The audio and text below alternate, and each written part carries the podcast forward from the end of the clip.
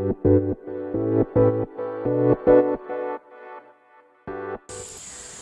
morning, everyone.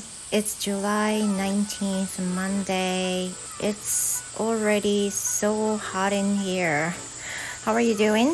皆さんお元気にお過ごしでしょうかバザールの英語の話へようこそおはようございますえー、すでにねすっごい暑いです、um, I'm not really sure what temperature it is in Fukuoka today but it must be so hot. And you know um, as you might hear uh, cicadas are you know making some noise. That makes me hot more more. And talking about yesterday uh, let me speak myself about yesterday. Um, yesterday was kind of a good day that uh, me and my daughter went to kind of small shopping mall to get some stuff. Um, and we had a good time. Uh, we bought some some things, you know, in necessary. And later, um, it was just as usual.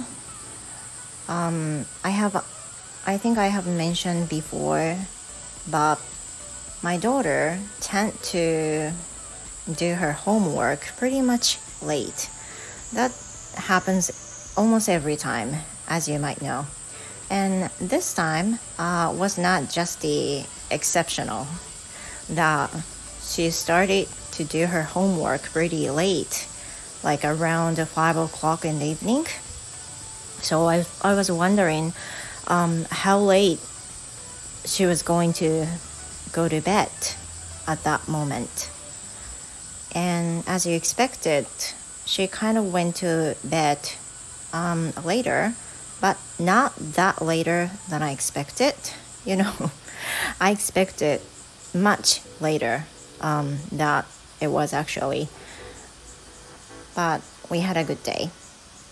And this morning, it's also the same thing as usual.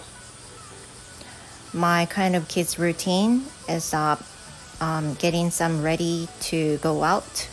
And also at the same time maybe some of you um, who have your kids have to check their temperature body temperature. And so do does my daughter. And she takes her body temperature as usual. But this morning um, she sometimes feel kind of irritated after seeing her body temperature like it was actually good that he didn't have a fever or something, but he seems irritated uh, when she looked at her temperature because you know that means she couldn't be absent from school. You know what I'm saying? I think she wants to be absent from school, um, but unfortunately, she is pretty much healthy. Though she has some symptoms that she has some sore throat, as she said this morning, but she decided to go to school by herself, which was, you know, pretty much good. さて、今日もあの、スピーキング練習をね、しました。昨日、モールに行ったこと、それからいつも娘の宿題をするのが遅くて、で、昨日も、えー、終わるのが少し遅くなって寝るのも少し遅くなったっていうこと。で今朝も、まあ、いつものルーティンなんですけどお子さんがねいらっしゃるご家庭はお分かりだと思うんですが毎日学校に行く前に熱を最近はもう測ってると思うんですね。熱を測ってで熱がないとね本当はいいはずなんだけど娘の場合はめちゃくちゃイライラした顔して「熱ないんだ」みたいな、ね、感じの表情をしてすっごいプンプンイライラしだすような感じの表情をします。熱がないってね本当はすごくいいことなんだけど彼女にとってはまあなんかお休みできる口実がついたらいいのにっていう風なことなんだと思うんですよね。